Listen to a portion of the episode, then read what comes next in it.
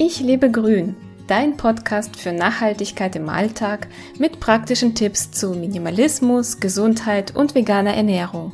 Ich bin Lisa Albrecht und freue mich, dass du dabei bist.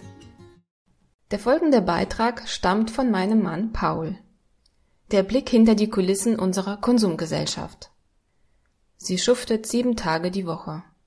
Mindestens acht Stunden pro Tag schleift sie Natursteine ohne jegliche Schutzkleidung.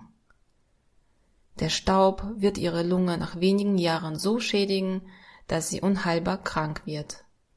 Ein früher Tod ist somit vorprogrammiert. Und das alles für einen Lohn von 380 Euro.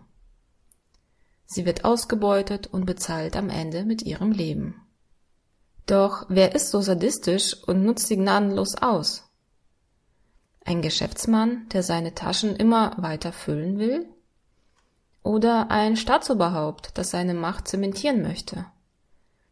Nein, wir sind es, die chinesischen Arbeiterinnen und Arbeiter erbarmungslos ausbeuten.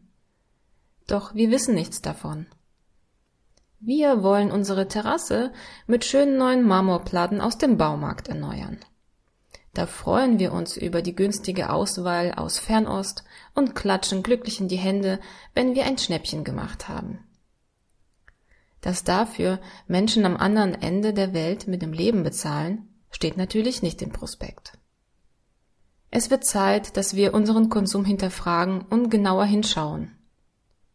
Folgende Fragen müssen wir uns in Zukunft vor jedem Kauf stellen, damit wir uns mit einem guten Gewissen selber im Spiegel noch anschauen können.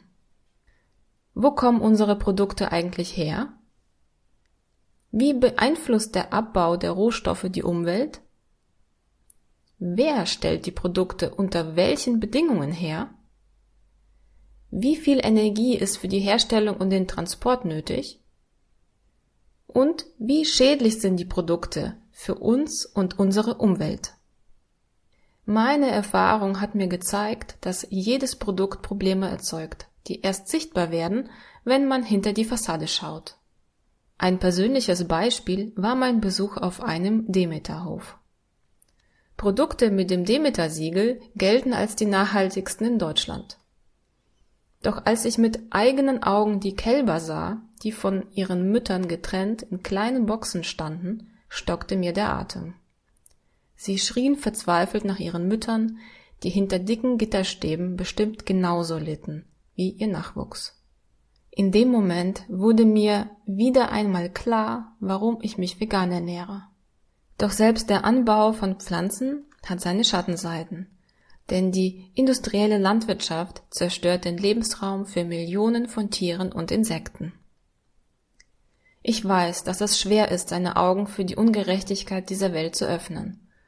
Doch es wird Zeit, dass wir Verantwortung übernehmen für unser Handeln. Ich arbeite jeden Tag an alternativen Lösungen, die nicht nur für mich gut sind, sondern auch für meine Umwelt.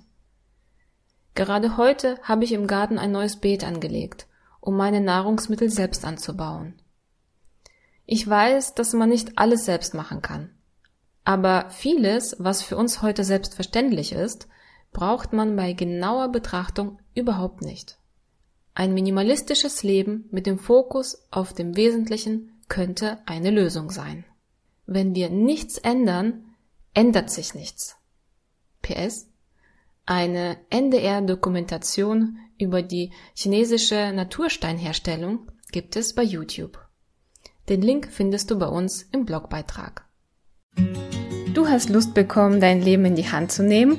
Besuche meinen Blog unter www.ichlebegrün.de.